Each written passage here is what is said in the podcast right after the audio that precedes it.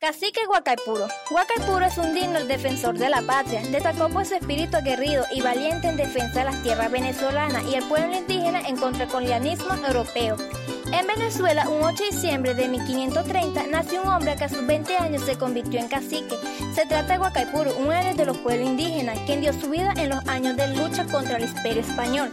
Huacaipuro gobernaba a los indios Caracas, capital de Venezuela, y Los Teques, una ciudad Estado Miranda, Centro Norte. En esta tierra ejercía control directo sobre ese caserio. Como cacique alzó su grito de guerra contra el imperio español, quien explotaba minas de oro en tierra de Venezuela. Huacapuro dominó lo español en las tierras venezolanas, pero el tiempo después regresa y venció al cacique en la batalla de San Pedro, la que ahora no obstante. Huacapuro no sucumbió ante la derrota en 1561, creó la alianza estratégica de los, todos los caciques de la región conformada por los jefes Baruta, Naiquihuata, Chacao, Aramaipuro, Guaycamacuto, Paramacón y Terepaima, quienes por años fueron triunfadores. El conquistador español Diego de Loza ordenó su captura en su intento de apoderarse de, Caracas capital y sus soldados intentaron entrar en la vivienda de Huacalpuro, pero se lo impidió.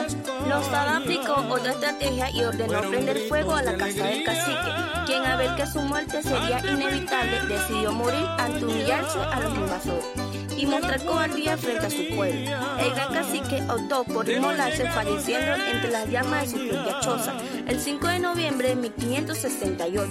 El 8 de diciembre de 2001, bajo el mandato del presidente Hugo Chávez, por los restos simbólicos del cacique Guaycapuro, fueron trasladados al Panteón Nacional ese día. La Asamblea Nacional aprobó el Día Nacional del Cacique Guaycapuro y los caciques de la resistencia, a fin de enaltecer el legado histórico como ejemplo teórico del cacique Huaycapuro. Pueblo indígena Huaycapuro fue el más célebre del cacique de los pueblos los teques. Le habla Cintia Colmenares y Adriani Colmenares, estudiante de la sección cuarto C.